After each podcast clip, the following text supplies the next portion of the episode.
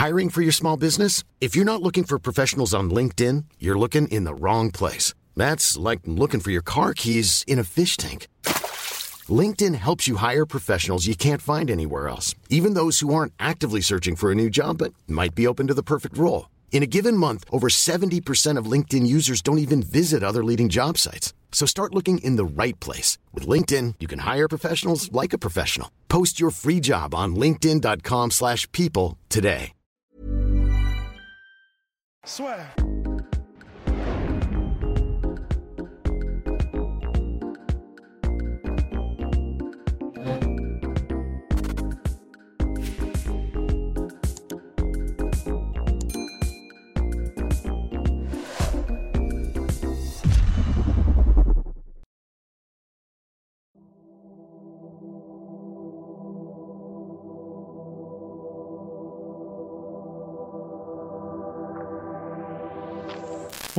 À tous et bienvenue dans le podcast La Sueur. Nous sommes donc avec Monsieur Fernand Lopez en direct de l'UFC Fight Island pendant le discours, l'interview d'Emmanuel Macron qui fera des annonces sur le Covid-19.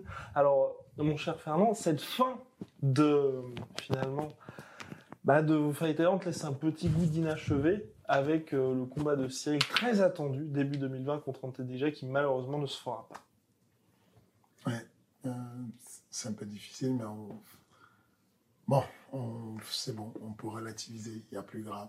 Il y a, le combat qui ne s'est fait pas effectivement, mais euh, ça va, si il est en santé.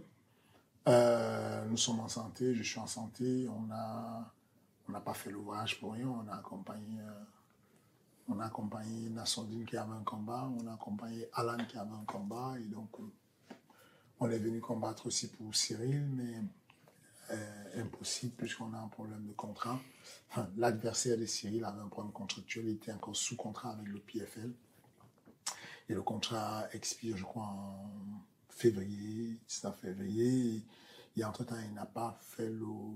Enfin, son management n'a pas fait attention à avoir la lettre de release avant de, de s'engager avec l'UFC. Donc, du coup, combat annulé. Voilà, il n'y a aucun blâme à faire. Le management de le management de, de, de non, le matchmaking de l'UFC est dans la volonté de, de faire avancer Cyril, de lui donner une belle plateforme. Et donc, il travaille dessus d'arrache-pied pour qu'on arrive déjà en télé. il y a eu un gros travail de, de Mick Ménard que j'ai envie de saluer. C'est, voilà quoi, qui se donne à fond pour que les combat soit maintenu depuis le début. Il a l'impression que c'est une malédiction, il se déchaîne, il fait tout pour que ce combat de Cyril ait lieu pour qu'on puisse avancer. Il, il, le répète tout le temps inlassablement. J'ai envie de pousser Cyril dans le top 5 et, ça, ça, m'embête un peu qu'on avance pas. Euh, il, a, il, a, il, a, il a checké avec tout, tout le top 15. Il n'y a pas beaucoup de gens disponibles. Ce que j'entends, non simplement, la plupart sont maqués déjà, ils ont des combats prévus, mais même ceux qui n'ont pas de combat n'ont aucun intérêt à affronter un mec qui, pour ainsi dire, n'est pas encore un grand nom à l'UFC. Euh, et donc, du coup, euh, il, m'a demandé si ça ne me dérangeait pas qu'on puisse signer un nouveau gars juste pour Cyril. Je lui ai dit pas de problème. Il se trouve que le gars, très bon palmarès, très solide, il a, dix fois plus d'espérance que Cyril Gann, donc ça devrait faire quelque chose ça devait faire quelque chose de bien. Et puis au final, euh, non, pas de combat. Et bon, vous avez vu, Cyril, il est assez détendu. Complètement. il a joué au basket avec son, son, adversaire, euh, ce soir. Et voilà quoi. Il, le prend, il relativise. C'est un peu chiant pour lui, mais ça se voit qu'il relativise et qu'il voit ce qui va arriver. Je pense que selon le matchmaking de l'IFC toujours, on aura un matchmaking bientôt on aura un, match-up bientôt sur euh, Las Vegas cette mhm. fois-ci. Oui, parce que l'UFC va revenir à Las Vegas, donc Rust, qui est hors champ, va peut-être poser quelques questions. Mais concernant Cyril Gann, c'est vrai, aujourd'hui, on se pose la question, nous, c'est il avait démarré en trombe grâce au travail du Management Factory du MMA Factory qui gère sa carrière avec euh, trois combats. Bon, Professionnel. avec trois combats en moins de six mois. Là, ça va faire quasiment un an sans combattre. Est-ce qu'il n'est pas, c'est peut-être un peu dur ce que je veux dire, mais trop fort par rapport à son expérience, dans le sens où aujourd'hui, c'est un petit peu compliqué pour l'UFC de le proposer à des top 5 parce que vont pas, un peu comme Ramzan Chimaev aujourd'hui, qui se retrouve un peu coincé parce que ceux qui sont très bien classés disent j'ai aucun intérêt à affronter ce mec. Exactement. Maintenant, je, je, veux encore prendre des précautions oratoires parce que c'est ce moment, mon bal placé, ça parle. du coup, euh, non, non, je pense pas que c'est parce qu'il est trop fort. Le dit comme ça, ça donne un sens. Déjà que Cyril n'aime pas du tout. Il veut pas qu'on le mette en avant. Il veut pas qu'on parle de lui. Il veut pas être mêlé à des histoires où il prétend qu'il est trop fort. Euh, mais simplement, il n'est pas un bon match-up pour les autres. C'est que euh, et on ferait pareil. C'est-à-dire qu'aujourd'hui, euh, si j'étais le, manager de, de pourquoi j'irais affronter un jeune arrivé? Pourquoi j'irais affronter Tom Alspinal Pourquoi j'irais affronter Cyril Gann? Pourquoi j'irais affronter... Enfin, c'est des mecs qui compliquent la vie, quoi, et hmm. qui ne, qui ne t'apportent pas grand-chose sur la table. Donc, pour le, je comprends absolument que ce soit compliqué. Et, et, donc, même quand on a annoncé, quand il m'a appelé avant-hier pour m'annoncer qu'il y avait un problème sur le contrat d'Antelia, euh, bah, il m'a dit, je vais chercher, je vais chercher à mort. Et, mais je suis quasiment sûr qu'on n'aura pas d'adversaire pour Cyril. Parce qu'il le sait déjà, il, il le dit, il le sait que c'est très très difficile de trouver un adversaire à Cyril. Euh, et j'ai eu euh, quatre managers amis qui m'ont appelé pour me dire, est-ce que Cyril a un problème? Je dis pourquoi? Il me dit parce que euh, le matchmaking de l'UFC m'a contacté pour me demander tel poids lourd, tel poids lourd. Et donc du coup, je sais qu'il a cherché, je sais qu'il s'est battu, qu'il a cherché. Mais quand tu sais qu'il y a deux jours de self-quarantine sur place, ensuite on voyage et deux jours de quarantaine ici, euh, impossible d'être prêt pour le combat dans quatre jours. C'est pas possible. Donc euh, oui, on l'UFC était très cool. Euh, Cyril Gann est payé. Euh, et puis il rentre sur Paris, et puis, et puis il se prépare pour un combat qui va arriver bientôt sur Elias, et puis voilà. Donc, mon cher Rost, avant l'intervention de mon cher Rost, il y a un reportage qui est sorti sur la source sur tout ce qui a entouré cette arrivée sur la Fight Island. On peut voir les coulisses avec votre relation. Et il y a un moment peut-être iconique de ce reportage où tu dis, bah là on va accélérer, on va arrêter d'être un petit peu trop gentil. Est-ce que malgré cette inactivité entre guillemets, tu comptes maintenir le cap et dire 2021, là ça y est, on s'attaque au top 5, ou au contraire, tu reportes juste tout ça? Euh, Non, il n'y a rien qui est reporté, je rester dans l'accélération. Ça, c'est, ça, c'est le manager qui parle. C'est pas l'ami de Cyril ou voilà. Mon job dans le management, c'est de faire que mon athlète ait de l'activité, que mon athlète gagne beaucoup plus d'argent, enfin, qui gagne au moins la, somme d'argent qu'il mérite sur le long de, ta, de sa carrière et c'est de planifier une longue carrière. Et dans le cadre de la planification de la longue carrière, ce que je recommande et ce que je, ce vers quoi je pousse Cyril, c'est de, c'est d'être un, un, qu'on soit un peu plus agressif, sportivement parlant déjà. C'est-à-dire que Cyril Gann a euh, vous le savez, cette intelligence sur laquelle on est tous d'accord, il y a peu de personnes, le, il y a peu de personnes qui aient cette vitesse de cette lecture du jeu, de pouvoir. L'OMMA est une série de problèmes à résoudre. Dans la résolution de problèmes, moi, quand je combattais, il m'aurait pris, euh, si ça me prenait euh, une heure pour résoudre trois problèmes en MMA, à Cyril, ça prend une minute pour résoudre 300 problèmes en MMA. Son microprocesseur va trop vite, trop rapide. C'est un génie du combat. Donc, du coup, il lit beaucoup de choses, des informations qui arrivent, qu'il esquive, c'est pas un hasard. Tout ce que va, si vous constatez qu'il fait tout un combat et qu'il ne prend pas de coup, c'est pas un hasard. C'est, voilà quoi, c'est un génie du combat il va très vite dessus. Si vous constatez qu'il ne se met pas dans des situations où il pourrait se faire dominer en lui ou se faire soumettre, c'est pas un hasard. C'est un agencement de, de traitement d'informations très rapide. Les informations lui viennent en temps réel et en temps réel, boum, boum, boum, il fait des bons choix, des bons choix, des bons choix. Et donc, dans ces bons choix, euh, il est dans la précaution. Et on va juste accélérer un peu plus, prendre un peu plus de risques et aller chercher à être un peu plus agressif. OK, on verra bien. C'est-à-dire que c'est en fonctionne en démocratie, je propose, parce que c'est mon rôle d'être un entraîneur, un manager et je propose. Et ensuite, derrière, il, a son avis à donner. C'est lui, finalement, le chef de son entreprise, quoi, son entreprise qui est la gagne d'activité pour arriver à, son objectif final. politiquement parlant, il y a ce qui renvoie. C'est de dire, moi, je ne veux pas parler des gens. Je ne veux pas appeler les gens. Ce n'est pas moi, ça ne me ressemble pas.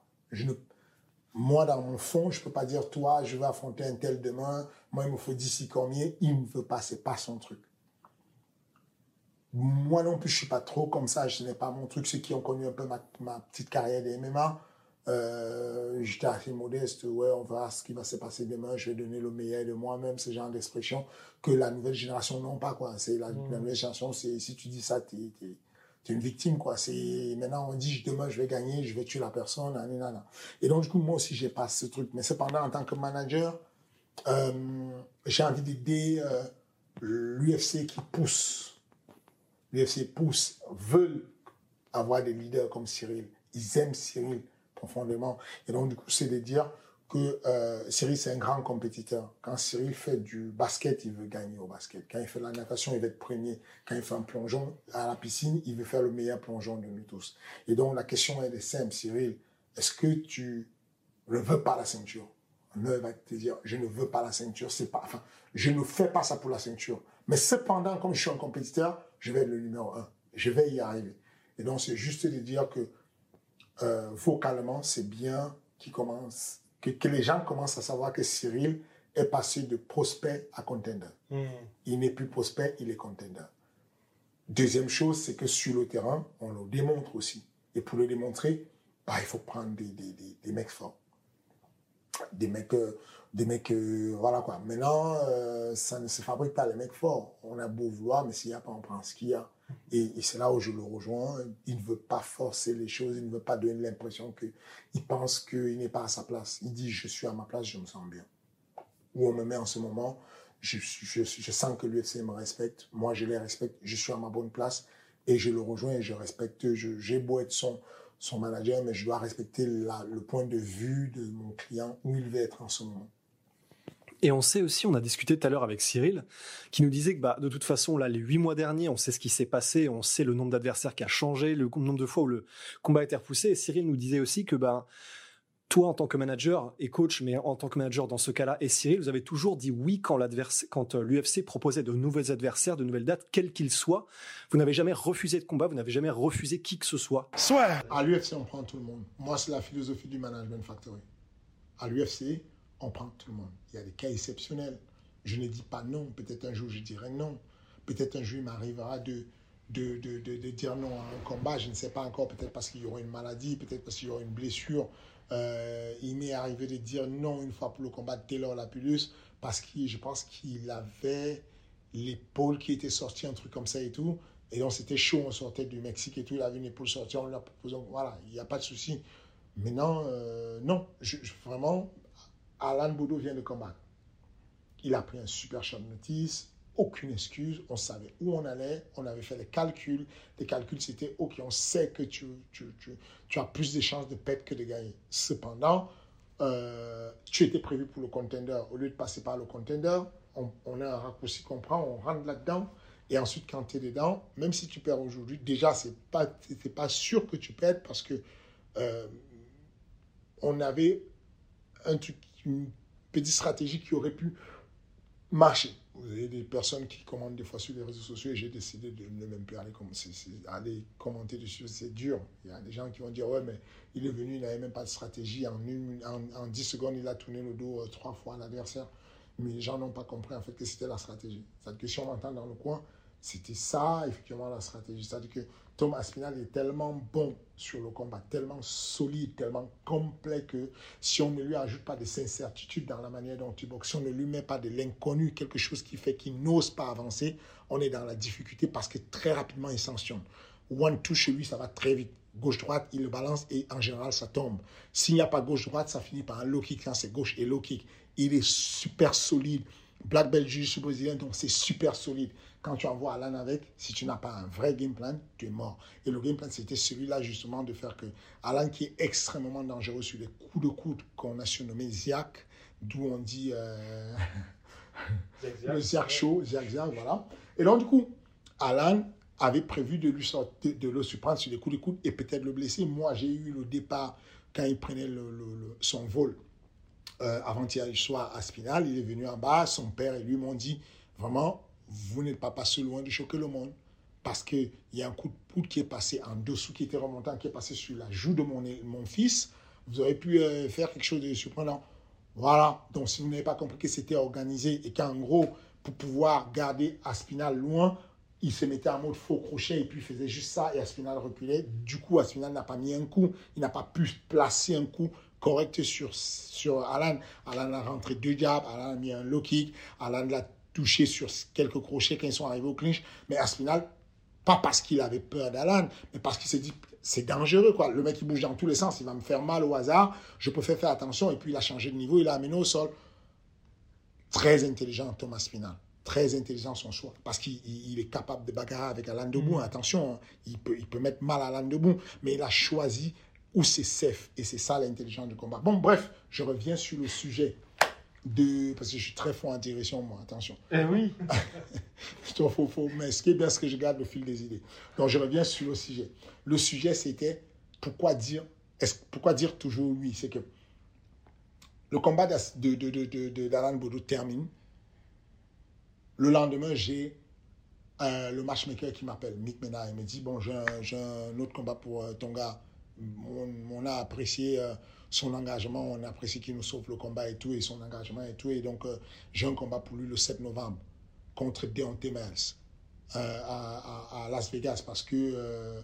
il faut savoir, grâce. Alan a son visa. Voilà, grâce au Management Factory, on a un avocat qui s'occupe de nos visas et qui nous des, des, visas. Et donc, du coup, Alan a un visa de 3 ans, puis un visa pour les États-Unis. Ça veut dire que l'UFC donne des visas d'un an à chaque fois. Là, Cyril a son visa d'un an qu'on va devoir renouveler. Mais Alan, d'un coup, il a un visa de 3 ans pour les États-Unis. Et donc, nous, on offre ça à l'UFC. Hein, et l'UFC se dit, putain, j'ai jackpot, quoi.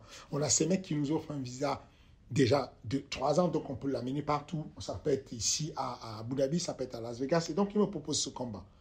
Le combat en question n'est pas un bon match-up techniquement parlant pour, pour, euh, pour euh, Alan, puisqu'on connaît bien Dante qui a affronté Cyril Gann. Eh il n'est pas mal. C'est l'un des mecs qui a le meilleur footwork dans, dans, dans, le, roster. C'est l'un des meilleurs cardio qu'il y a dans le roster.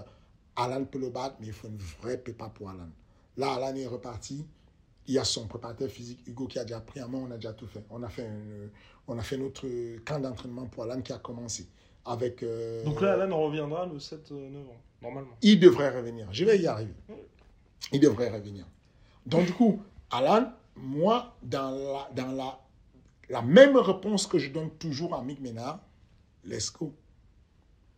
C'est-à-dire que Mick dit la, la définition de MMA Factory, c'est let's go. C'est le matchmaker de l'UFC qui dit ça. Il dit J'adore dealer avec toi parce que, parce que tu chipotes quand tu es hors de l'UFC. Quand tu es à l'UFC, tu dois venir avec la mentalité Je veux battre le numéro 1. Au moment où Alan met ses pieds à l'UFC, ce que je lui donne comme indication, c'est tu vises de battre Stipe Miotti, mais regarde tout ce qu'il y a comme étape. Tu n'es même pas encore euh, tu n'es même pas encore au niveau de, des épaules de, Cyril Gann qui n'est pas aux épaules de, de Francine Ganou, qui n'est pas aux épaules. Enfin, il y a toutes ces étapes à passer, mais déjà, c'est bien. Tu as un rêve, tu as un goal. Je veux la ceinture. Et à partir de là, tu es libre. Donc, quand moi, j'ai appelé euh, Alan, que j'ai proposé déhonter mal à Alan, il m'a dit Let's go, moi, je te suis, je te fais confiance 100%, on y va. Sauf que c'est une bonne chose pour nous, c'est que, et putain, euh, c'est pas moi qui l'ai demandé, c'est-à-dire que quand on termine un combat, à l'UFC, quel que soit ce qu'on a eu comme blessure, on a une euh, euh, indisponibilité médicale de deux semaines, d'office, pour la fatigue psychologique et tout ce qu'on veut. D'office, on est indisponible deux semaines. Et donc, quand on arrive, Alan, il a euh, un petit blé ici, et donc le staff médical avec lequel, bah, à force, on est amis, je dis, bon, les gars, donnez-lui deux semaines, il faut qu'il recombatte là, donnez-lui, allez, il n'y a rien, c'est rien, ça et tout. Et puis, et puis Taylor dit non. Non, il ne mérite pas deux semaines, c'est quatre semaines. Et donc, il met quatre semaines. Et donc, les quatre semaines, finalement, c'est ce qui va faire qu'on repousse le combat de, de Alan et qui va combattre un peu plus tard parce que les quatre semaines tombent le 10 novembre, alors que le combat est prévu le 7 novembre. Et donc, du coup, combat déplacé, ou en tout cas peut-être rematching, on ne sait pas encore. En tout cas, Alan est prévu pour Las Vegas pour le mois de décembre. Donc, voilà. Nous, en tout cas, sur le cas de, si je reviens sur le cas de Cyril, même d'ailleurs de mémoire, quand j'étais le manager de Francis, on n'a jamais refusé un combat. Aucun combat. C'était un peu plus agressif parce que Francis aime bien demander, mais on n'a jamais refusé un combat. Cyril, jamais de la vie. C'est-à-dire que moi, moi, je me suis positionné depuis deux combats au niveau de Cyril à dire au matchmaking, let's go. Allons sur le top 10. Est-ce que tu es sûr que... Je ne suis pas sûr, mais allons sur le top 10. Je pense qu'il est très bon. Je pense qu'il va gagner la majorité des combats, certainement 90% des combats. Cependant, je ne peux pas vous garantir qu'il va gagner tous ces combats. Mais je dis juste que le gosse, vous êtes en train de brider son moteur, il va, il va ternir parce que vous bridez son, laissez son moteur aller, mettez-le à haut niveau. Cyril, c'est le genre de mec qui est toujours légèrement au-dessus de son adversaire. Mmh. Légèrement. Vous n'allez pas le voir. À part au Tikeo où il était énervé, je sais pas qu'est-ce qu'il avait, il, il, brutalisait le mec de manière outrancière et tout. Mais en général, Cyril il est là, il est là, son adversaire vient là, et puis il va le battre de ça. Et ensuite, vous lui dites, oh bon, ok, je lui mets ça, ensuite il va le battre de ça. Toujours d'un chouïa. Et donc, du coup, si vous continuez à lui donner des adversaires moyens, bah, ne vous inquiétez pas, il va rester au niveau de chouïa. Donc, du coup, on, a ce truc-là où euh, Cyril est toujours un peu au-dessus. Et donc, allons là. Allons-y, et puis mettons-le là-dedans, et, on, va tester son moteur. Moi, il m'arrive de, le faire au club, de dire Cyril, j'en ai marre. Je te vois pas transpirer. Je t'ai jamais vu essouffler. Tu peux lui mettre trois mecs, on va à l'INSEP, au milieu de l'INSEP. Il va prendre trois mecs d'affilée qui sont à l'équipe olympique de boxe. Et il va arriver et il continue à avoir un, un dialogue sans signe de grave essoufflement. C'est énervant. Tu te dis, j'ai envie de voir comment il est en dette d'oxygène, il n'en peut plus, il va mourir. J'ai envie de voir où est sa limite. Bon, j'ai envie de voir. Du mmh. coup, euh, je me dis, venons, on y va. Venons, venons, on y va. Et puis le pire, c'est que quand tu es dans les poids lourds, il n'y a même pas de logique. Qui vous dit que Thomas Spinal, il n'est pas plus dangereux que euh, Miotic sur un combat? Il y a des combats monstrueux où on ne comprend rien. Qui vous dit que... Regardez le top 10 qu'il y a eu euh, Tim, euh, Tiboura contre... comment il s'appelle euh, la semaine dernière, Tiboura, il a combattu contre... contre Ben Roswell. Ben Roswell. C'est bon. C'est-à-dire que Alan s'en serait mieux sorti dans ce combat que sur le combat avec un, nouveau comme Thomas Final qui a un combat à l'UFC. Donc du coup, en voulant esquiver, tu te retrouves dans des pièges incroyables. Laisse-toi aller, laisse-toi aller, avance, avance. Tu es déjà dans le lot, tu es déjà dans le bain. Voilà la définition qu'on a. C'est-à-dire que l'arrangement de carrière, ça se passe avant l'UFC. Quand on est dans l'UFC, on n'arrange pas. Et même encore avant l'UFC, c'est simple, tu prends des chèvres, tu ne marches pas. On voit ce que tu as pris et on sait que dans le truc, tu n'es pas terrible. Alors qu'aujourd'hui, euh, euh, il y a des mecs qui vont se retrouver avec 10 euh, euros, mais qui n'auront pas l'occasion, qui ne pourront pas rentrer dans l'éligibilité pour pouvoir rentrer à l'UFC comme un mec comme Damien Lapillus. Et pourtant, Damien Lapillus, il a perdu beaucoup de combats. Mais, mais, quand tu vois ce qu'il a pris comme client, la moitié de ses, adversaires sont à l'UFC. La moitié de ses adversaires sont à l'UFC ou sont sortis de l'UFC. Il a pris des clients venus de... Enfin, que des clients. Il ne calcule pas. Et ça paye finalement parce que le Fightmatics aujourd'hui, Damien Lapillus est mieux classé qu'un mec qui l'a mis KO. Mm. Fares Ziam, le, jeune français très talentueux qui va combattre ce week-end-là, il est classé derrière Damien Lapillus qui a parce qu'il a pris des clients, des, gros clients. Et le matchmaking regarde quand même ça et s'est dit, bon, c'est intéressant, ce mec, c'est un guerrier, il a une, certaine expérience et tout, et s'il est propre et tout, peut-être le dernier adversaire de, de, Damien, bah, c'est un vétéran de l'UFC, un jeune polonais qui sort de l'UFC, il, il a désinfecté en, en deux rounds. Quoi. Donc, euh, je pense qu'il faut avoir un discours cohérent avec nos athlètes. Si jamais ils sont prêts à faire une carrière de, de, de, de loisirs d'amateurs. On les accompagne dessus, on soigne leur carrière. Ils sortent, ils ont un beau CV, 10-0, jamais battu. Ils ont été euh, champions d'Europe dans quelque chose. Ils ont leur carte de visite. Ils peuvent ouvrir une salle de sport. Et puis c'est bon. Mais si on a des athlètes qui veulent aller à l'élite, faut arrêter de vouloir soigner les palmarès. Faut aller au charbon. Il faut, y aller. Mais du coup, justement, par rapport à ça, est-ce que, parce que comme tu viens de le dire, euh, Cyril, il, est, euh, comment dire, il est il y va proportionnellement à l'opposition à laquelle il fait face. Mais du coup, et surtout dans la situation dans laquelle on est là, où euh, les combats sont annulés, etc., et qui auraient été des combats contre des fighters qui ne sont pas encore du top 15, donc en déjà, Chamil, je crois qu'il était dans le top 15, mais est-ce que du coup, toi, t'as pas la tentation de te dire, bah maintenant, pour entre guillemets rattraper directement le wagon sur lequel on était parti, de le mettre directement contre un nom, euh, s'il accepte, et si l'UFC met les formes derrière du top 10, parce que tu serais probablement confiant, j'imagine, quoi.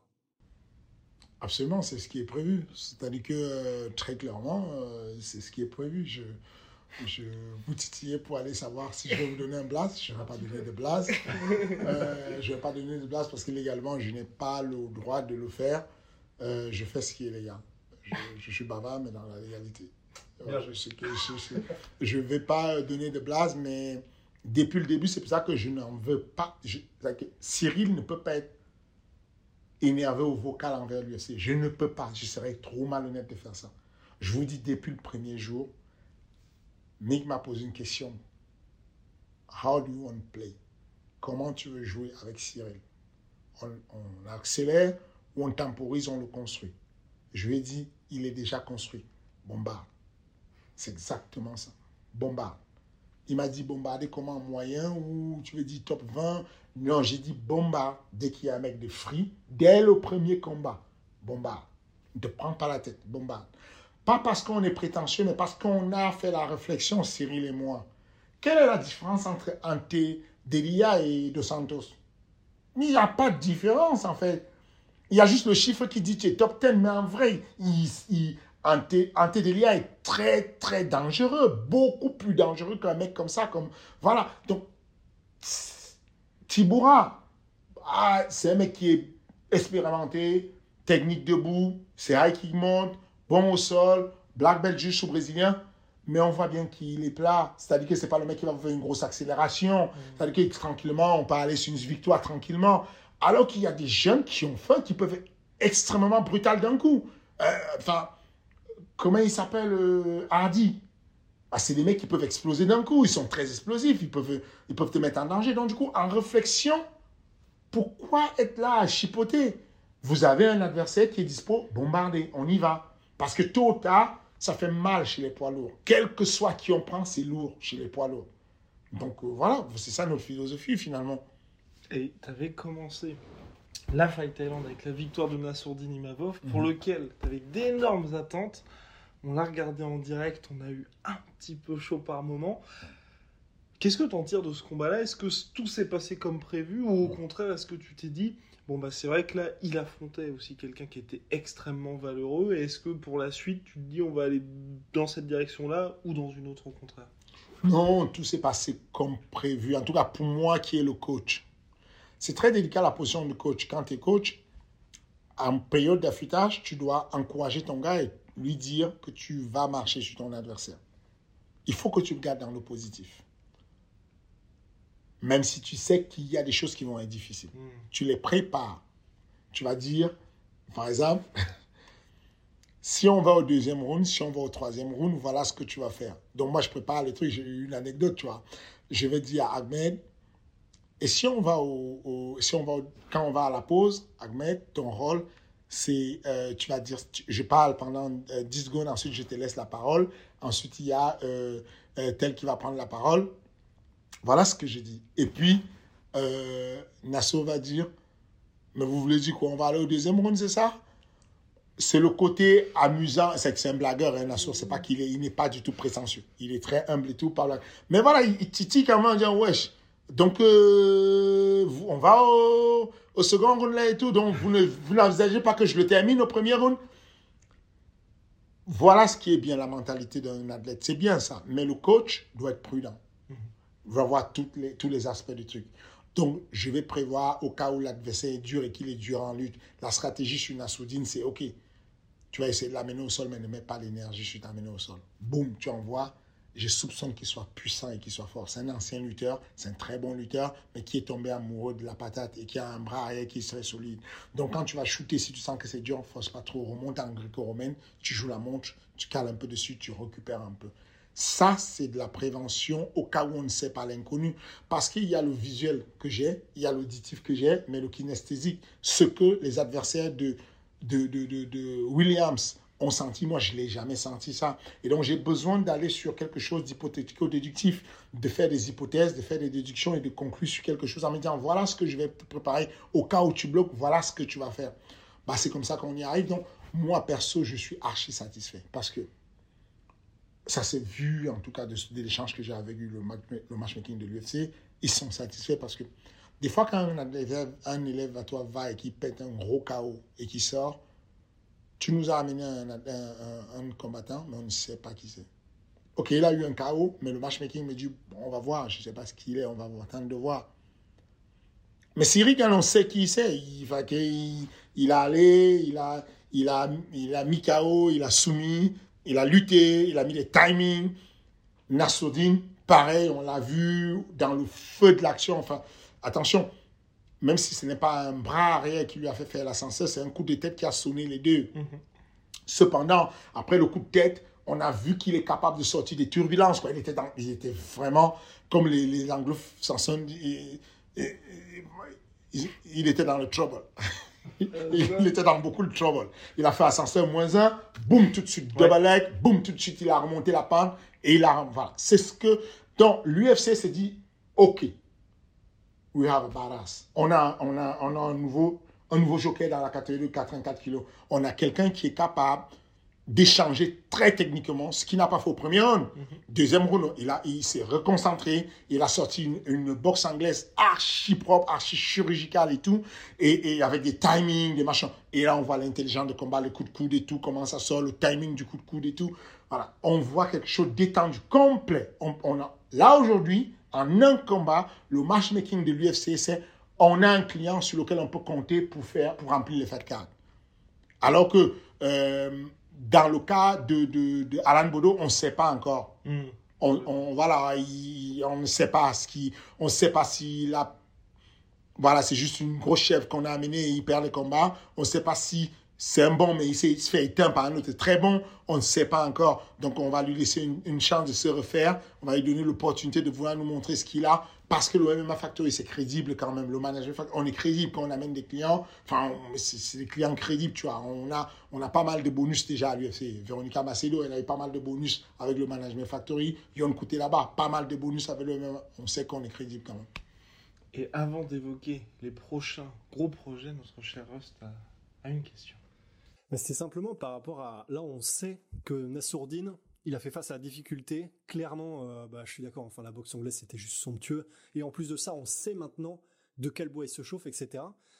Par rapport à Cyril, euh, si on peut faire un petit parallèle, il est tellement talentueux. Et d'ailleurs, on l'a vu tout à l'heure au basket. Bon, de toute façon, il a été, euh, il aurait pu faire du foot en pro et du basket, mais c'est du délire. Quand t'as quelqu'un d'aussi talentueux que Cyril, qui a surclassé grosso modo tous ses adversaires, même après genre deux ans de boxe taille, après un an de MMA, il a l'UFC, etc. C'est du délire. Mais comment est-ce que tu sais, comment est-ce que tu peux savoir si dans la guerre, si quand vraiment ça devient très très très chaud, quand il va tomber contre les top 5, comment est-ce qu'il va réagir? Est-ce que ça te t'angoisse ou qu'est-ce que tu te dis? Oui, ça, ça, ça, ça, met une petite angoisse, mais encore une fois de plus, je suis tranquille parce que euh, Cyril Gann, c'est un éducateur sportif. C'est qu'il réussit à m'éduquer, même moi qui est censé être le coach, sur certaines choses. la, question, c'est coach, et puis quoi? On va où? On est là. Qu'est-ce qui va se passer? On est là, coach. On est là, façon, de toute façon, on est là on est là pour longtemps. Qu'est-ce qui va nous arriver? Qui est combat, pas combat Qui est annulation Que je tombe sur un mec qui me broie au sol et après quoi? Oh, Je vais pas me relever, je vais pas apprendre, on est là. Donc, ce que je veux dire, c'est que le seul indicateur que moi, en tant que coach, je peux avoir, c'est les mises en situation réelles à la salle. Vous avez beaucoup entendu parler de Slim Trabeski. L'UFC a entendu parler de Slim. Sur le combat de, de, sur la plupart des combats de Francis et de Cyril, vous avez les commentateurs qui parlent de ce Slim Traveski qui n'a qu'un seul combat. Et qu'on voit d'ailleurs dans le documentaire et qu'on voit... Cyril sur la Voilà. Parce que Slim, c'est notre testeur de la lutte. Si tu survis à Slim, c'est bon. Tu peux sur... je, je ne suis pas sûr qu'il y ait le niveau de lutte proposé par Slim dans l'UFC. Attention à ce que je dis, parce que ça se prend souvent mal. Écoutez bien ce que je dis. Euh, hormis Khabib, enlevons Khabib, parce que là, je l'ai oublié, je parlais des poids lourds, parce que Khabib, c'est un autre niveau. Donc chez les lourds. Voilà, chez les lourds. Chez les lourds, le niveau de lutte que Slim propose pour l'OMMA, parce que c'est ça la question, c'est que quand les grands lutteurs deviennent très bons lutteurs, quand les grands lutteurs deviennent bons en MMA, des gars comme Ousmane Camaro, des gars comme euh, euh, DC, bah, ils tombent tellement amoureux de la boxe qu'ils boxent beaucoup et ils ne luttent plus beaucoup. Il n'y a que des mecs comme Khabib qui ne sort, qui ne, qui ne déroge pas et qui sait que c'est son joker et il va aller l'échange debout, mais il t'amène quand même dans ce domaine, il te pourrit la vie dans son domaine. Et je peux vous garantir que Slim, c'est un bordel. C'est vraiment très compliqué dans la vie. Et donc, j'essaie de mettre Cyril Gann dans des situations où il est vraiment dans la profondeur. Je vous parle de Cyril, de, de Slim, mais est-ce que vous avez entendu parler de Messi Katanga? Eh oui, judoka qui vient d'arriver au MMA Factory. Ok. Messi Katanga, par exemple, seul autre sparring de Cyril. Judoka qui a été beaucoup dans l'homme de Teddy Riner, puis voilà, qui, qui, qui, voilà, et qui boxe d'une manière décente. C'est un bordel en judo, les gars. Quand il met la main sur vous, vous allez vivre l'enfer. C'est-à-dire qu'il est lourd, il est plein. C'est-à-dire que le mec, il fait un cutting pour arriver à 120, un gros cutting de 10 kilos. C'est un bordel. Et donc, si vous voulez, ces gens de sparring sont ceux qui m'aident à tester ce que sera Cyril le jour où il va rencontrer des gros lutteurs comme Curtis. Mais ça encore, ce n'est que de l'hypothèse. Je ne peux attendre comme vous, j'attends. Malheureusement, je n'aurai pas les popcorn que vous. Moi, je serai dans le feu de l'action ce jour-là, Inch'Allah, comme on dit. Mais je ne peux rien faire d'autre que d'attendre et de voir ce qui va se passer.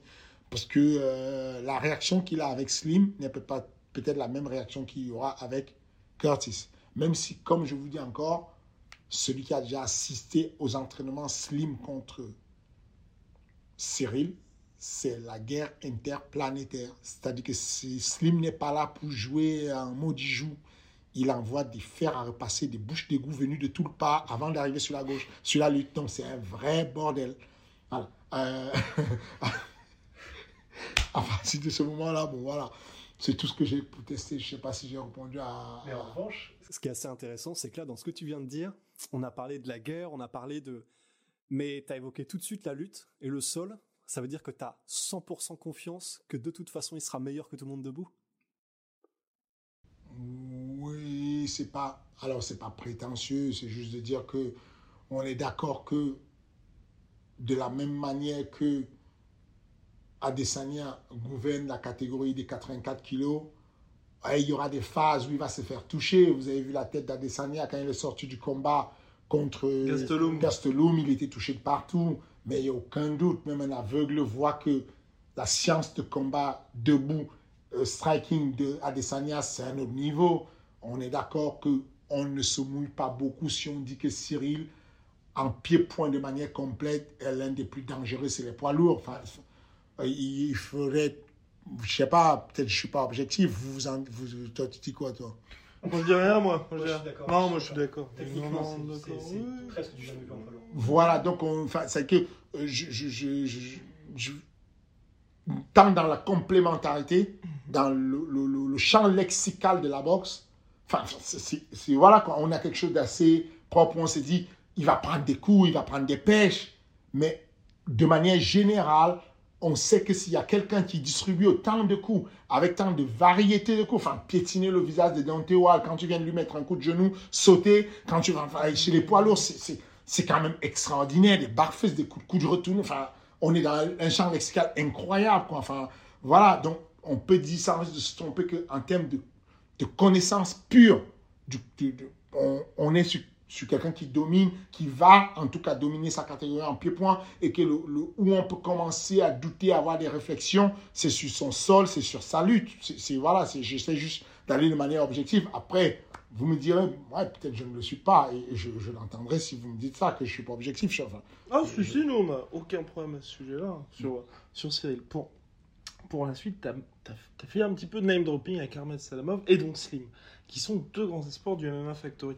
Comment ça se passe, toi, et puis aujourd'hui, par exemple, Messi Katanga, qui vient de vous rejoindre depuis assez peu de temps, comment est-ce que tu fais pour dire un Cyril Gann, tu vas le lancer très rapidement dans le bain et sa carrière explose en un an, grosso modo, alors que Slim, ça fait un petit moment, Ahmed aussi, on connaît toutes leurs qualités, mais pour l'instant, ils restent dans l'ombre, on sait juste que ce sont des tueurs, mais on attend de les voir chez les pros. Comment ça se passe, toi, pour, faire, pour que tu prennes ta décision de OK, maintenant on appuie sur l'accélérateur?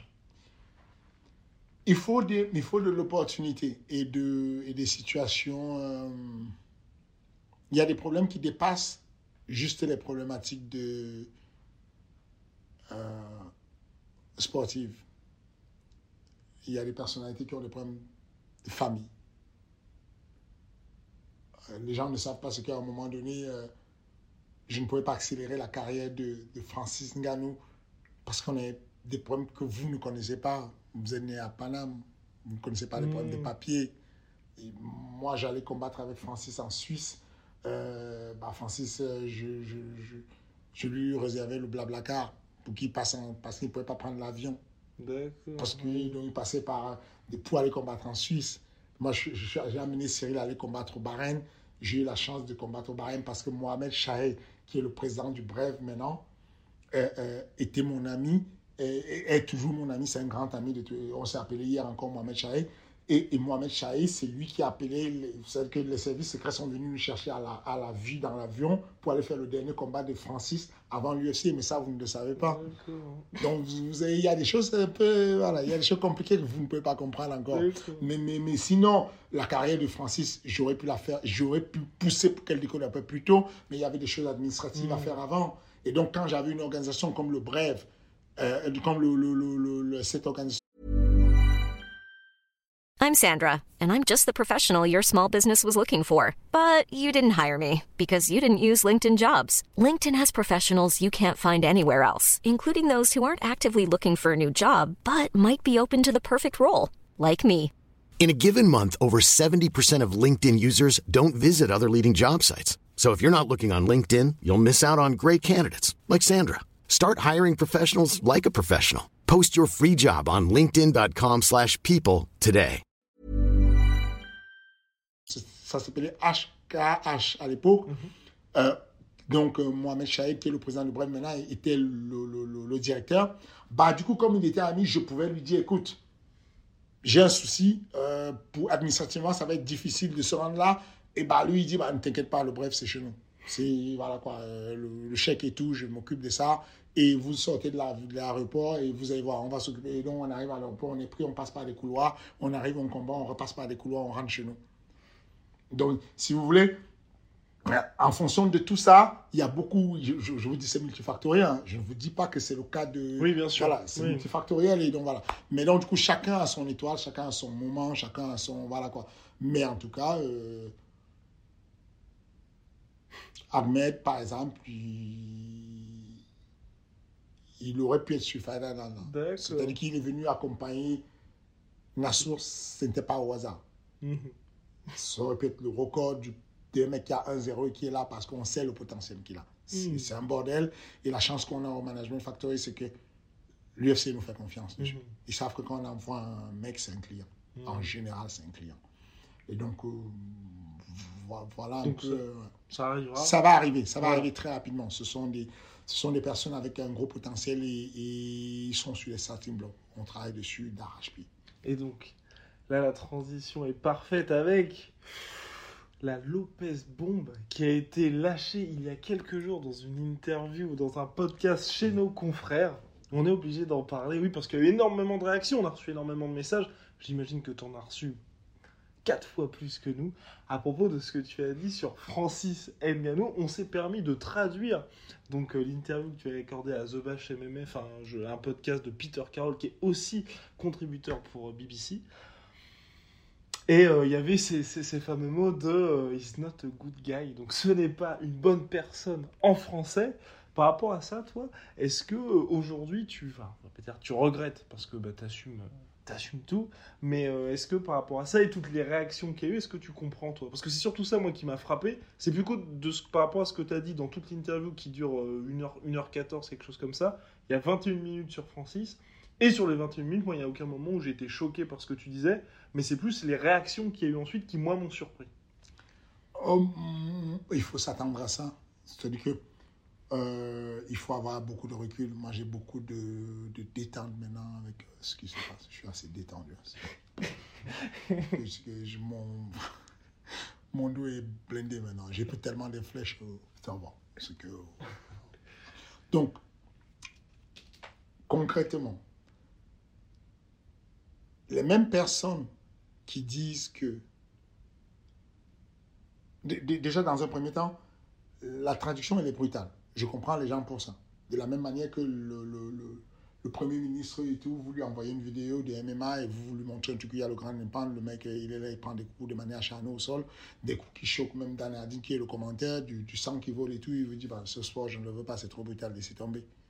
Parce qu'on l'a choqué, parce qu'on n'a pas meublé, parce qu'on ne lui a pas montré les gosses qui s'entraînent. Bah, le, le contexte, est important. Bash m'appelle pour faire une interview sur Fight Align.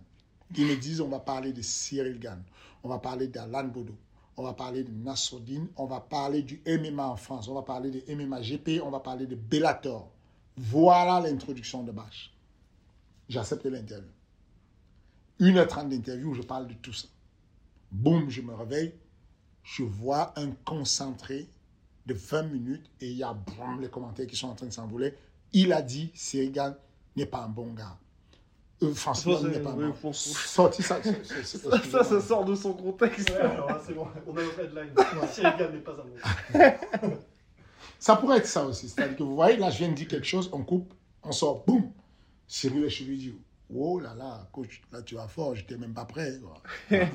Et maintenant, c'est ce qui s'est passé. Ce qui se passe, c'est que, est-ce que je pense que euh, Francine Ganou n'est pas un bon gars? Oui, je le pense. Mais ça, ça n'engage que moi. Bon gars n'est pas un bon gars, pas dans l'absolu. Francis a toujours été bon avec toi, il t'a jamais rien fait de, de, reprochable à toi, quoi. Toi, personnellement. Oui, non, complètement. Alors qu'il faut que les gens l'entendent. Alors qu'il y a des gens qui n'ont jamais vu Michael Jackson de leur vie et ils disent Michael Jackson, c'est pas un bon gars, je ne l'aime pas. Il se la pète trop. Il y a des gens qui n'ont jamais croisé le chemin de Tony Yoka. La moitié de la France, ils disent Tony Yoka, moi je ne l'aime pas, c'est pas un bon gars. Ils ont le droit de le dire. Mais laissez-moi le droit de dire que, d'autant plus que moi, je l'ai rencontré dans ma vie. Vous, vous, parlez à euh, Hannibal, un des coachs de, de, Francis que je connais, avec lequel euh, j'ai travaillé, qui a travaillé avec Francis, qui l'a même aidé administrativement, il vous dira, c'est pas un bon gars. Mm. Vous parlez avec euh, Tino Martin, qui est un ami d'enfance, un ami de, de, Francis, un, un, compatriote de Francis, un Camerounais, il vous dira, à lui de poser la question, il vous dira non, je suis catégorisé, c'est pas un bon gars. Mais ça, ça n'engage que lui, que Hannibal, que moi. Je ne vous dis pas, chers spectateurs, de penser qu'il n'est pas un bon gars. Je vous dis, moi, ce que je ressens. J'ai le droit de le ressentir. J'ai passé six ans de ma vie avec lui. J'ai le droit, permettez-moi d'avoir le droit de dire que, à la conclusion de ma petite vie à lui, je conclus que ce n'est pas un bon gars. Donc, moi, je le dis à la somme de plusieurs choses que j'ai dites sur cette interview-là, où je dis, he's not a good guy. Good guy, ça fait un peu bien, c'est gentil. Quand vous, vous avez mis votre punchline et que vous m'avez allumé, vous mettez le coach de Francis dit il n'est pas un bon gars. Bah, vous savez que ça va cliquer. Vous savez que les gens vont devenir fous parce que ça sort du contexte. Boum et... Non, mais en, dehors de sortir du contexte, c'est par exemple l'interview qu'on fait aujourd'hui. Oui. L'interview qu'on fait aujourd'hui, la, partie moi qui m'intéresse le plus, c'est sur Ahmed Salamov et Slim. Mais on est d'accord que si on met en titre Fernand Lopez parle d'Ahmed Salamov et Slim, personne malheureusement va cliquer sur l'interview et la voir. Alors que par contre, si on dit Fernand Lopez parle de Cyril Gann sur la Fight Island et raconte ce qui s'est passé, les projets pour Bon Gamin, là les gens vont cliquer et vont ensuite pouvoir les découvrir. On est d'accord, mais c'est ce que j'ai dit. Ce que je dis, c'est que, ce que je dis, c'est que les, nos followers derrière, vos followers derrière, ne- n'ont pas cette, cette notice de lecture de capter que Ah oui. quand il y a un titre. Oui, le titre aller- n'est oui. pas représentatif de tout le contexte du truc. Alors que moi, c'est pas, c'est que moi j'arrive à cette conclusion. Pour pouvoir ne pas trop parler de Francis Mhm. sur le MMA Bash, ce, ce podcast-là, j'ai donné un défi à tout le monde qui écoute. Vous là qui écoutez. Je vous dis ceci. Fouillez sur Internet. Trouvez une interview où Francis Ngannou dit merci. Écoutez bien ce que je viens de dire. Vous avez l'occasion de gagner 10 000 dollars. Je donne à celui qui trouve une interview de Francis Ngannou. Francis Ngannou dit merci MMA Factory. Merci Management Factory qui m'a mis à l'UFC. Merci Fernand Lopez, mon entraîneur. Vous trouvez une interview où il dit merci, vous avez dit cash 10 000 dollars. Il y a des témoins, il n'y a pas cash 10 000 dollars. Je vous fais un virement direct de 10 000 dollars sans discuter. Vous, vous êtes loin, virement. Vous êtes proche, je tire cash 10 000 dollars. Trouvez-moi une interview de Francine Ganou qui dit merci mon management, merci à mon équipe ou merci à mon coach Fernand Lopez. Ça n'existe pas. Moi, j'étais au, j'étais au MMA Award. J'étais là aux États-Unis pour l'accompagner pour un combat. MMA Award, il me propose, Freeboy, on fait quoi ce soir? Tu veux, on aille au MMA Award, on y va ensemble. On est assis ensemble, il y a des journaux, des journalistes, il y avait John Morgan à côté de moi, MMA Junkie. Il, Francis s'élève, l'UFC vient me dire à l'oreille, attention, bientôt ça va être Francis. Donc ils font leur petit cinéma parce que du coup, comme on va faire un spot sur nous, les personnes qui sont assises à côté, on les dégage, on met des personnes un peu plus connues à côté de nous et on arrange l'endroit où on est. Donc spot sur nous. Et le nominé pour le chaos de l'année, Francis Ganou, boum, spot sur nous. Il s'élève, il va faire son discours. Allez regarder la vidéo. Tout le monde qui est passé sur le stage a dit merci à son coach, sa team, son chien, sa femme, sa, souris. Tout le monde a dit merci à quelque chose. Francis a remercié ses fans. J'étais assis là. C'est un MMA Awards qui, qui est volé au MMA Factory. C'est une équipe qui a fait ça. Christian Pumbu, il s'est pris des grosses blessures pour pouvoir l'aider à faire cet entraînement. Je me suis pris des gros blessures. Combien de fois vous avez déjà vu des, des mecs qui, mettent des, des- qui, qui voient des gros coups de latte que je me prends de Francis et qui disent J'espère que ce côté est bien payé. Vous, vous avez déjà vu ça combien de fois? C'est le minimum, même quand tu n'aimes pas cette personne, de dire à cette personne Je remercie mon coach avec lequel je suis assis là. Parce que s'il est loin, le coach, tu vas te dire, j'ai oublié. Mais non, j'étais à Vegas. J'étais assis à côté de lui. Il est monté. Il a dit, merci, je vais continuer à vous offrir des chaos comme ça. Pas un dropping name sur le MMA Factory. Pas un dropping name sur quelqu'un. Enfin, sur quelqu'un. Si tu, tu même pas dit, euh, Hannibal, qui m'a enseigné, machin. Dis quelque chose sur quelqu'un, bordel. Donc, je suis désolé. Je comprends le côté mais pourquoi il va venir dire ça là? La première des choses, c'est que je ne vais pas là-bas à aimer ma bâche pour aller parler de Francis. Vous avez pu le remarquer, je ne suis pas vocal dessus. Je ne parle pas de Francis en général. J'esquive de parler de lui. Mais effectivement, malheureusement, les gens ont cette connexion. Quand ils parlent à Francis, ils lui parlent de son coach, en parlant de moi. Et pourtant, moi, j'étais, des fois, j'allais là-bas comme spectateur. Il avait déjà un autre coach. Mais on leur parle. C'est de moi qu'on parlait à chaque fois. Et moi, je reçois encore plein de messages. On on, a une connexion qui a été longue. Moi, j'ai des gens qui vont tout le temps me parler de Francis et je vais esquiver comme je peux. Mais voilà. Donc, du coup, j'ai dit une autre indication à des gens, ceux qui ne savent pas et qui ont du mal à comprendre l'anglais. Tapez sur Google Francis Ngannou interview Cameroun. Vous aurez une tonne d'interviews que Francis Ngannou fait au Cameroun, pays dont je suis originaire, pays dont il est originaire. Écoutez les interviews. Vous aurez l'impression que Francis est passé de homeless, de, de sans domicile fixe à l'UFC. Parce qu'il y a une partie de sa vie qui décide de bloquer, de cacher, parce qu'il n'aime pas donner la lumière. Il n'aime pas que la lumière qui vient sur lui, ça, le gêne en fait, ça. Et donc, ce que je dis, c'est, vous allez penser que c'est peut-être après quelque chose, où il y a eu quelque chose. Mais non, depuis le début, je, je vous mets au défi de trouver un moment de dropping name, comme tout le monde fait. Quand vous parlez à Daniel Cormier, il vous dit quoi? Euh, et qui est le meilleur team du monde et tout, on a des sparring de malades, machin, vous parlez à Georges Saint-Pierre, il vous dit quoi? Il vous dit ça, ben voilà quoi, mon, coach et tout, c'est machin, truc et tout. Quand vous parlez, regardez, vous avez écouté Adesanya parler? Mm-hmm. Il vient de l'Afrique, c'est un Nigérian. Adesanya parler de sa team? On lui demande comment tu fais pour devenir un mec qui va établir ton nom dans l'histoire. Comment tu fais pour avoir un legacy? Il dit quoi? J'ai juste écouté mes coachs parce que c'est grâce à eux que je suis arrivé à ce niveau, parce que c'est grâce à eux que je suis là, parce que voilà, ok, tu n'es pas d'accord, ça arrive, tu ne t'entends plus avec le coach. Prenons le pire des cas, Fernand Lopez, c'est pas un bon personnage, euh, c'est quelque chose de, quelqu'un de pas bien. Oui, mais il n'y a aucun doute que pour toi, il a été bien. Pour toi, personnellement, tu as combattu au 100% fight. Tu as affronté un mec qui s'appelle Zoumana Sissi. Zoumana Sissi avait déjà 7-0. Toi, tu avais 1-0. Tu as perdu contre Zoumana Sissi. Fernand Lopez a tellement cru à toi qu'il n'a pas arrêté de pousser pour que tu rentres à l'UFC. Tu rentres à l'UFC. Ne serait-ce que ça. Tu te dis, je ne suis pas plus brillant que Zoumana C'est qui était déjà 7-0 poids lourd et qui a 10 ans de moins que moi. Ça veut dire qu'il y a quand même quelqu'un qui t'a aidé, qui t'a donné un métier pour la vie. Même sans l'aimer, tu peux dire une fois de ta vie, merci à MMA Factory, merci à ma salle de sport. Donc, excusez-moi de, de pouvoir être émotif dessus et de dire, les gars, je ne vous dis pas qu'il n'est pas bon avec vous. Ce mec-là est, très bon, notamment avec les enfants. Moi, je l'ai vu jouer avec ma fille.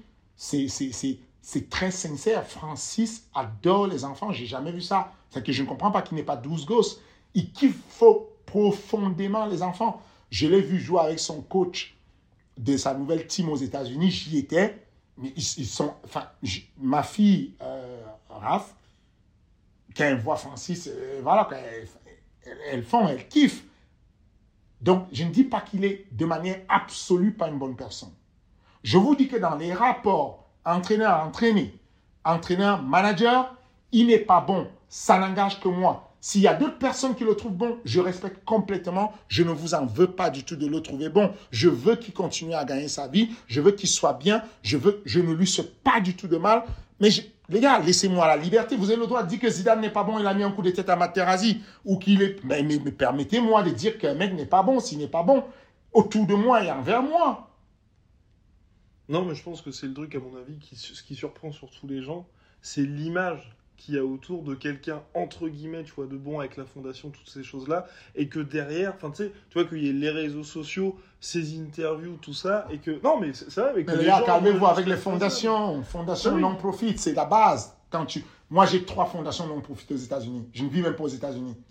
J'ai créé trois sociétés, fondations non-profit, c'est la base. N'importe qui crée une société, LLC, fondation non-profit, tu te mets, tu es à l'abri. Euh, du coup, euh, si tu as des, des ça ne veut rien dire ça. Dans l'absolu, c'est pas ça. Oui, non, mais tu sais, au niveau moi, du marketing. Moi, je te dis ce que les gens vivent tous les. Oui. Des anecdotes, je peux en donner 10 millions. Je me mets à me poser dessus. On n'est pas sorti de l'auberge. Ah oui, non, mais. Ah Haroun, qui est le mec le plus célèbre à la salle. Haroun, qui, qui, est l'homme à tout faire. Qui est l'homme à tout faire à la salle, qui est un peu l'intendant du MMA Factory. Bah, Haroun, c'était un sans-abri aussi que j'ai récupéré au, MMA Factory, qui est avec nous, qui fait une famille maintenant. Quand Francis est arrivé à la salle, je lui, offrais, je lui ai offert du matériel. Dès qu'il est arrivé, il a été pris dans la fiche zéro. Donc ça veut dire la personne est inscrite à la salle et elle ne donne pas un euro sur toute la saison. Il a fait ça tout, il a fait ça pendant trois ans. Pas un euro donné. Jamais un euro donné c'est moi qui lui donnais de l'argent. OK. Haroun est aussi un SDF. Donc, j'ai donné du matériel à Francis. Je me rappelle, c'était des gants. Euh, ah, j'espère que je. Booster. Des gants booster noirs avec une virgule. Je ne suis pas lié à Booster. Mon sponsor, c'est Elion. Donc, il ne faut pas que mon, mon sponsor s'énerve. Elion, c'est les bestes. OK Mais cependant, ces gants-là, j'aime être précis. Ils traînent à la cave au MMA Factory. Haroun retrouve le gant. Marqué dessus Francis Gano. Francis avait marqué son nom dessus. Haroun poste ça sur Internet. Francis lui somme de garder ce gant parce qu'il va venir le récupérer parce qu'un jour il va le mettre aux enchères. Ah, mais les gars, excusez-moi, c'est-à-dire que je comprends votre point de vue. Vous, vous, vous, avez face à, et je vous comprends, je ne vous en veux pas du tout. Vous avez face à vous quelqu'un de très posé, très gentil. Qui est gentil? Je vous dis encore que je suis sûr que ce mec-là s'occupe très bien de sa famille, de sa maman, de machin. Il est gentil. Il y a des personnes qui kiffent. Il a un ami. Euh, comment il s'appelle? Il a un ami qui cite souvent, qui s'appelle. Euh, il y a un ami en fait qui était du Cajun qui cite souvent, qui, le nom va me revenir. Il est très gentil avec lui. Voilà. Mais je dis juste que dans l'absolu, des gens gentils, j'en ai connu. Et, des gens gentils sont gentils dans l'absolu. Et je dis que moi, le premier, je ne suis pas un mec parfait. J'ai eu, j'ai des expériences avec vous, généralement qui sont correctes. Et puis j'ai des expériences qui ne me vont pas avec certaines personnes. Et donc, encore une fois de plus, euh, ces personnes-là vont dépendre de moi, Fernand Lopez, quelqu'un de pas bien, de méchant, de, de strict, ou de, même, j'ai même certains qui ont, qui, ont dit, bah, c'est un trinquant calculateur, il aime, voilà. Donc, j'ai des réputations chaque fois sur des trucs. Et ça, ça n'engage que ces personnes-là. Moi, dans mon petit domaine, je comprends que ces personnes-là n'aient vu que cet angle. Heureusement, dans ma vie, j'ai des gens qui m'aiment, quelques petites personnes qui m'aiment. J'ai mes filles qui m'aiment, euh, j'ai ma mère qui m'aime, et ça me suffit largement. On est dans un monde où même Dieu ne fait pas d'unanimité, je n'espère pas faire d'unanimité. Voilà, mais je veux juste avoir la liberté de pouvoir aussi donner une opinion. Moi, je l'ai connu avant vous. C'est moi qui l'ai pris sous mon aile. Et en gros, il y a une image que j'aime souvent, que j'affectionne. C'est l'image du maître des quatre tortues ninja, comment il s'appelle? Euh, Splinter. Splinter. Donc il y a un moment donné, il tient les tortues ninja qui sont toutes petites par la main et il marche. Et puis plus tard, quand il est vieux, les tortues ninja le tiennent par la main et l'amènent avec lui.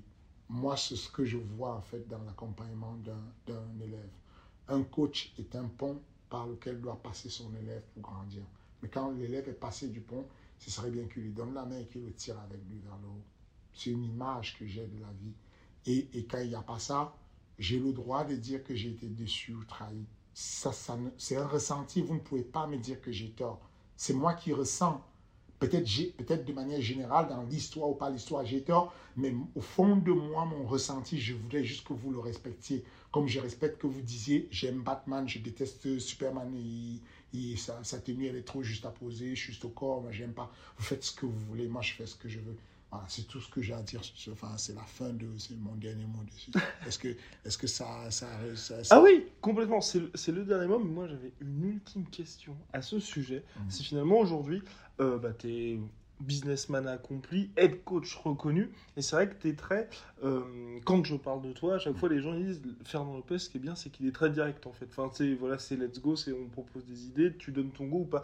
Mais avec Francis, on a l'impression que tu as été extrêmement patient.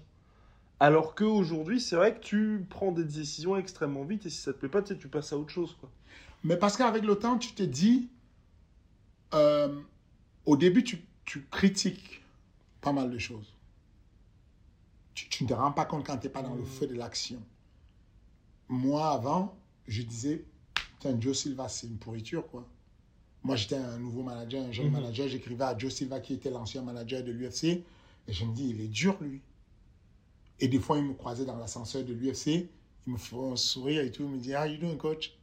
Et des fois, il me croisait, il m'ignorait. Speed à mort. Hmm. Et puis, il a pris sa retraite, machin. Mais c'est des gens qui vont vite. Et moi, je me disais, pourquoi ils vont aussi vite? Moi, j'écris à Sean Shelby aujourd'hui à Amig Ménard et j'ai l'impression que chaque voyelle coûte cher. Quoi. Chaque, il me met un mot, je lui dis, je lui, je lui envoie un, bête de message où je lui écris un mec que je veux vendre, je, fais un beau truc et, c'est un bon plan pour lui. Je lui dis, regarde, c'est ça, c'est ça, c'est ça. Il me dit, ok, got it. Mais got it, c'est le jackpot. Hein. Attention, quand Sean dit got it, ça veut dire que a été, tu as tué Loki. Parce que sinon, il te calcule même et il ne répond pas. Mais parce que il est face à une contrainte décisionnelle où ça doit aller très vite. Des dossiers comme il doit traiter 10 000. J'ai 10 000 dossiers à traiter. Déjà, à l'époque, je n'avais pas tant de dossiers à traiter. Et puis, j'étais dans l'idée de me dire, je vais l'éduquer. Dans le cas de Francis, je pensais que je vais lui montrer par l'exemple. Je vais lui montrer que matériellement, il faut être, il faut aller par l'exemple. Il faut donner. Je me rappelle ce, match dont je vous parle. Bahreïn, à l'époque. Je vais au Bahreïn avec Francis. Périple de malade. On revient, Francis a gagné. Je peux me tromper, je ne suis pas sûr, mais c'est quoi C'était 7500 dollars. Au moment où il combat au Bahreïn, il s'est écoulé quasiment deux ans, je ne sais plus en termes de temporalité. Donc il a déjà beaucoup combattu. Il a combattu en Suisse, il a combattu à Montpellier en kickboxing, il a combattu au 100% fight, bon c'était peanuts. Euh, mais il, a, pu avoir des milliers de cents à gauche à droite. La règle est simple. Tu combats, tu donnes tes 10% au coach, au manager. Durant toute cette période, Francis ne me donne pas un seul sou. Bon, tu te dis, le mec, il est en situation de ce que j'appelle fiche zéro à la salle. Donc, il s'inscrit pour rien. Les fiches zéro, j'en ai 41 exactement à date. Mhm. ma, secrétaire m'a donné le relevé 41 fiches zéro. Des mecs qui arrivent au MMA Factory gratuitement, ils ont tout gratuitement. Parce que je considère qu'ils sont dans une précarité et c'est ma manière de rendre au monde, à la terre, ce que elle m'a donné. J'ai été chance, j'étais parmi ceux-là. Attention, les belles histoires de j'ai traversé le désert, machin, nani. Je peux rencontrer 15, je peux vous raconter ça aussi. Hein. Que attention, c'est que c'est pas comme si je suis né avec une cuillère d'or dans la bouche et puis c'est resté comme ça toute ma vie. J'ai vécu des moments où c'est dur. Dans la misère, je l'ai connue. Mais ça, c'est pas la misère. La vraie misère, c'est il n'y a pas plus grande misère que la misère intellectuelle, j'aime dire. C'est là le problème. C'est que je rentre du barème. Francis est assis sur moi, chez moi, sur mon canapé. On est nous sommes des frères. Donc, on est rentré, je l'ai déposé chez lui, il est parti, moi je suis parti. Il est assis sur le canapé, et ensuite il vient me rendre visite, on est chez moi. Et je lui dis, Freeboy, on s'appelle Freeboy, Freeboy, mais c'est quand que tu commences à me payer? Comment ça se passe? Tu vois, tout le monde à la salle paye sa cotisation, tout le monde donne un pourcentage. Là, tu viens de prendre un billet. Et il me dit, euh, comment ça t'est payé? Je lui dis, me, payer? Et il me dit, bah, euh, moi, je pensais que c'est toi qui me donnes des sous souvent. Tu vois, moi, je ne savais pas que maintenant, je dois. Je, moi, c'est toi qui m'as toujours donné des sous. Bon, c'est dur. Hmm. Ok, le mec n'était pas informé. Il va, il, en gros, il dit, je ne suis pas informé, je ne sais pas de quoi tu parles, tu vois. Mais en gros, je lui dit, mais non, est-ce que tu t'es déjà posé la question comment je vis? Je suis ton entraîneur, est-ce que tu sais comment je vis? Bah, Je sais pas, il y a la salle, tu as des cotisations, tu as des machins. Je lui dis, le loyer de la salle, il coûte 6500 par mois. Est-ce que tu penses qu'il y a des sous pour que je reprenne à la salle et que je vive? Comment je vis si tu ne me donnes pas un pourcentage? Quel est ton? Elle me dit, bah, je ne savais pas. Début de la guerre. Ah oui. Aussitôt. Ah d'accord. Début de la guerre. D'accord. Fernand veut l'argent. Alors qu'avant, il faisait comme s'il est gentil. Il avait fait toute la gentillesse, il voulait l'argent. Début de la guerre. Sauf que mon métier, mon métier à la base, c'est ça. C'est de dire, j'étais électrotechnicien. Je décide de faire un autre métier qui est de gagner ma vie en vendant ma connaissance sur l'OMMA j'ai passé une bonne demi-douzaine à étudier. Donc, j'ai changé complètement la trajectoire de ma vie. Électrotechnique, je change tout, je dis, je recommence tout. Je vais faire du sport. J'apprends à faire le sport. Je passe mon temps sur les bancs pour apprendre. J'essaie d'avoir de la connaissance. Quand j'arrive avec la connaissance que je te la donne, j'attends que tu me permettes de vivre. C'est du bon sens. Le bon sens, c'est de dire quand je prends l'argent tous les mois, comment il vit mon coach? Et quand tu as un gars avec lequel tu as fait ce périple d'aller dans les... Je vais parler dans les détails, vous n'allez pas vous en sortir, vous pouvez pas, vous n'êtes pas prêt. Vous n'êtes même pas prêt pour les détails. Je, pourrais vous en dire jusqu'à demain. Donc, c'est ça qui m'amène aujourd'hui à avoir des process très rapides. De me dire, quand j'affronte un mec qui vient me voir, bonjour, je suis euh, Hassan Dam, euh, je veux changer de carrière, je vais passer sur l'OM, nana, je vais très rapidement. Hassan, voilà ce qui va se passer. Ton rôle, c'est ça, mon rôle, c'est ça. Tu es un très bon boxeur, voilà ce que tu peux faire. Je peux t'amener là, je peux t'entraîner là. Quand tu t'entraînes, tu payes ça. Quand tu combats, tu payes ça. Ta, Binaire, binaire, oui, non. Oui, ok, ciao, bien, on est bien ensemble, poteau, et là, on commence à être frère, frère, ami, ce que tu veux. Mais ça ne veut pas dire que je suis un mec sans cœur et sans... C'est juste que j'ai compris que déjà, le temps, c'est l'argent, il faut aller vite. Et j'ai compris que sur les process de tous les échecs que j'ai faits, d'ailleurs, c'est le but. Je, penche dessus pour justement dire, ceux qui ne le savent pas encore, c'est ça le contenu de la formation FMC. Mon but, c'est d'aller faire une formation où je vous, vous amener les réponses à toutes les erreurs que moi j'ai faites et vous n'allez jamais les faire. L'idée, c'est que je prenne un raccourci de 10 ans. Je vous dis en 10 ans rapidement ce que vous pouvez faire pour ne pas avoir des erreurs. Et c'est ce que j'essaie de faire. C'est comme ça qu'aujourd'hui, ces matchmakers, ces hommes d'affaires vont super vite. Super, super vite. C'est, je, je, je, ça va très vite. C'est, c'est, voilà. Et donc, du coup, moi, c'est comme ça que je, je fais. Je vais, j'essaie d'aller vite. J'essaie d'aller de manière binaire, mais pas méchant. On a déjà eu pas mal d'interactions, de travail ensemble, de possibilités de travail. Et vous avez vu que je suis très binaire. Mm-hmm. C'est, voilà quoi. Des, ça peut être brutal parce que je vais vite, mais c'est binaire et c'est correct. Je suis juste. Je vais vite, juste. Et des fois, le processus peut, aller, peut paraître vite pour les gens. Mais voilà, au moins, c'est cadré. L'athlète qui vient vers moi, il sait quoi. C'est que je n'ai jamais eu de discussion d'argent avec euh, euh, Taylor Lapulus, avec euh, Cyril Gann, avec. ça va vite. Hmm ça va vite. C'est que chacun sait ce qu'il a à faire. Boum, le truc est parti, tu sais à qui tu vas voir ça. Mais non. Mais, Francis, il m'a quelque part éduqué. avec que durant, ok.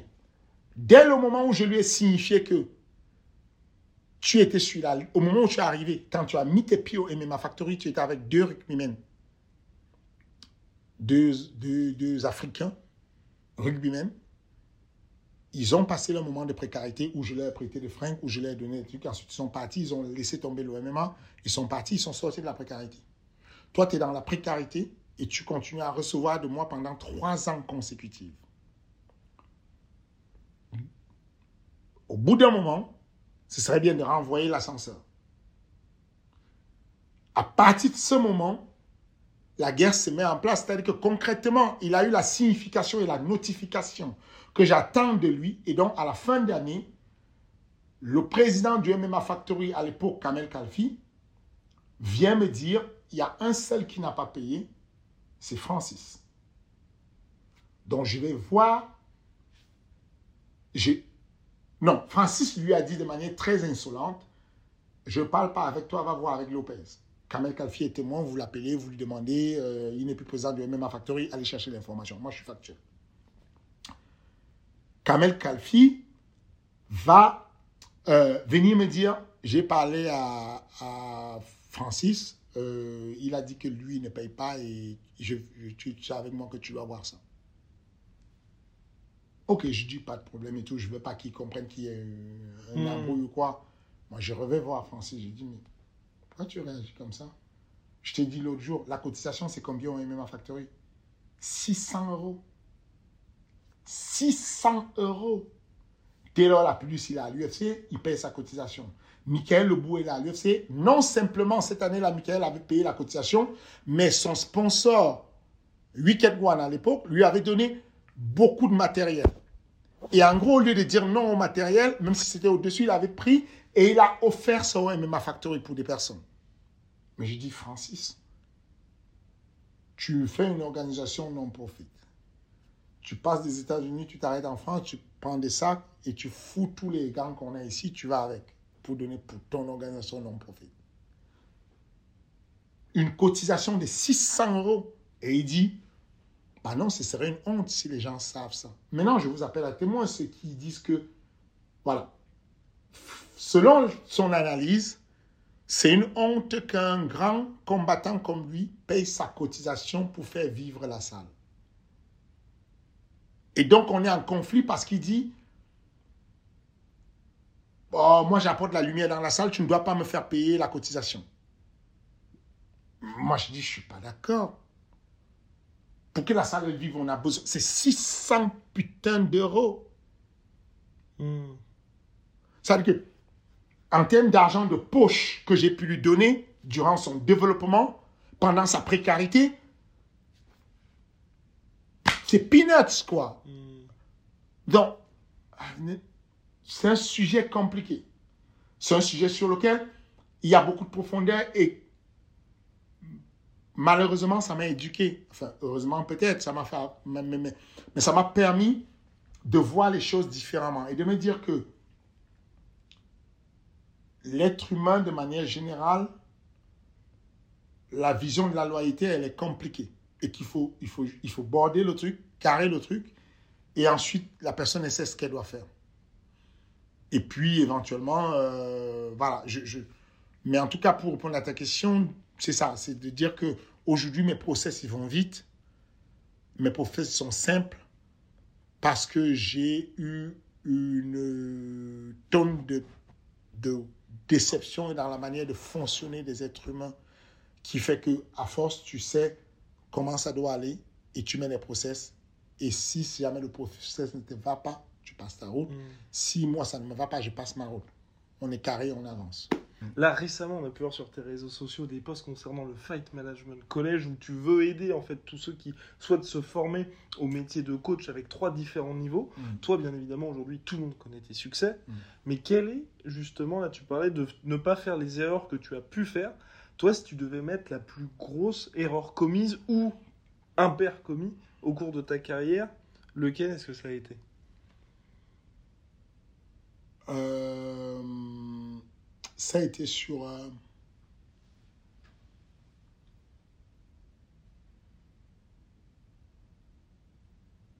oh là, il y a beaucoup d'erreurs. Oh là j'essaie de trouver une erreur, je me suis noyé. il y a tellement d'erreurs.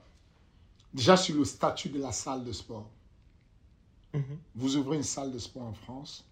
Moi, j'étais venu avec des belles idées. J'ai vécu euh, quelques temps aux États-Unis et donc j'avais des belles idées en me disant je vais mettre le, business model en mode de ce que j'ai vu aux États-Unis. Donc du coup j'étais l'une des premières salles privées, si ce n'est la première salle privée de MMA en France. Euh, et donc c'était une société. Et donc l'erreur de ne pas adapter la société au statut français qui privilégie les associations m'a coûté très cher. J'ai perdu beaucoup, beaucoup d'argent et beaucoup de temps. Donc, cette méthode-là, par exemple, c'est quelque chose que ce sont des choses dont j'ai envie de parler sur les formations. Aider les jeunes coachs qui sont sortis de leur cursus de, de, de, de, de coach, d'athlètes ou de machins qui veulent passer, qui veulent faire de ça leur métier, veulent faire une salle de sport. Comment avoir le meilleur statut pour qu'ils soient à la fois, ils vous donnent l'indépendance d'avoir une salle privée parce que vous pouvez entraîner vos élèves à tout moment, à 2 heures du matin, quand vous voulez, c'est votre salle privée. Et avec le fait que vous, ne puissiez, vous personnaliser votre identité aujourd'hui. MMA Factory devient une franchise parce qu'on a une identité qu'on peut répliquer, dupliquer dans plusieurs salles. Ça, c'est la clé. Mais en même temps, comment faire que ce statut-là soit en adéquation avec le cadre institutionnel français? Là, je suis bon. J'ai fait tellement d'erreurs dessus. Je sais comment aller corriger ces erreurs. Euh, la pédagogie. J'adore la pédagogie. Je pense que c'est le truc pour lequel j'ai envie de me régaler. J'ai des, des, sur le Fight Management College, euh, collège, les intervenants sont monstrueux. François Laurent, je ne sais pas si vous avez entendu parler.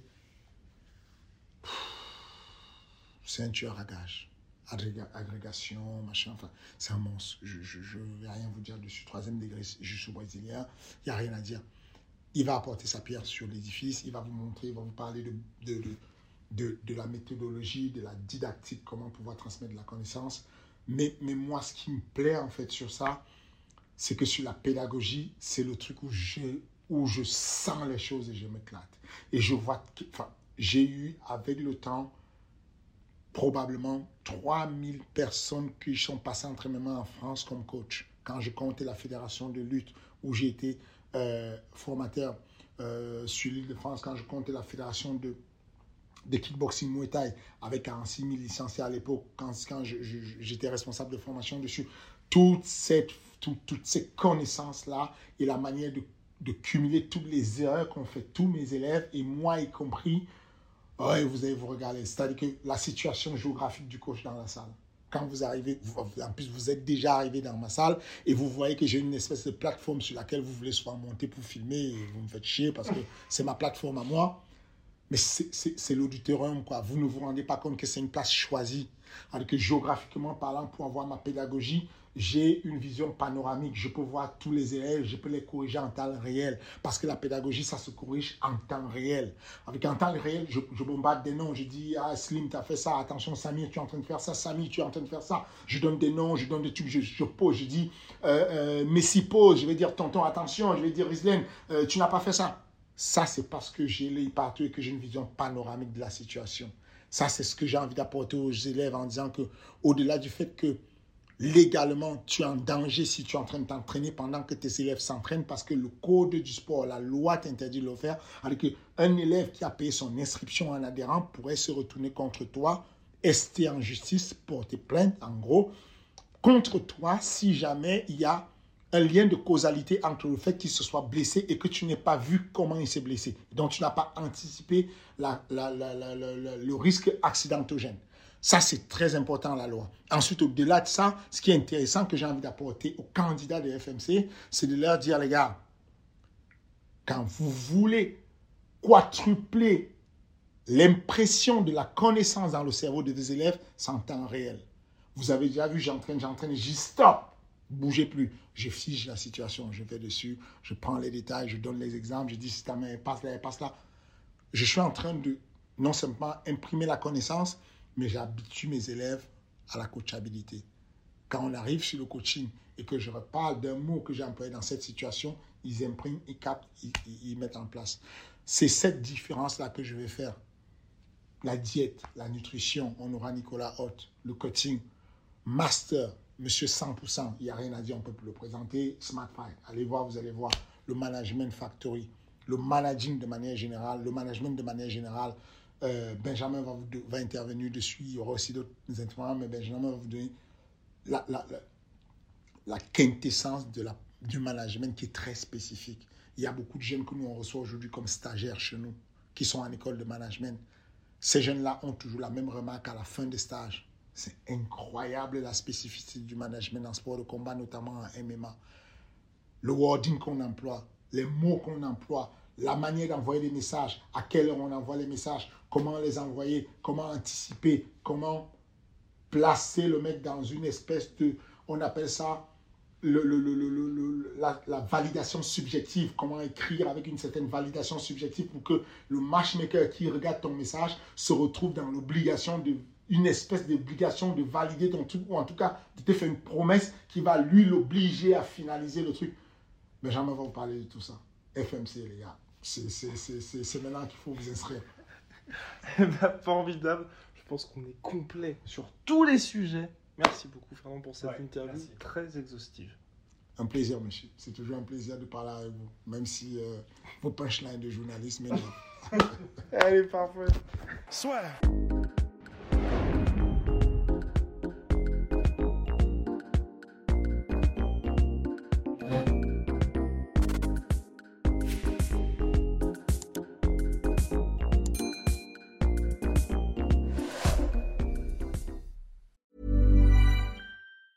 Hey, it's Danny Pellegrino from Everything Iconic.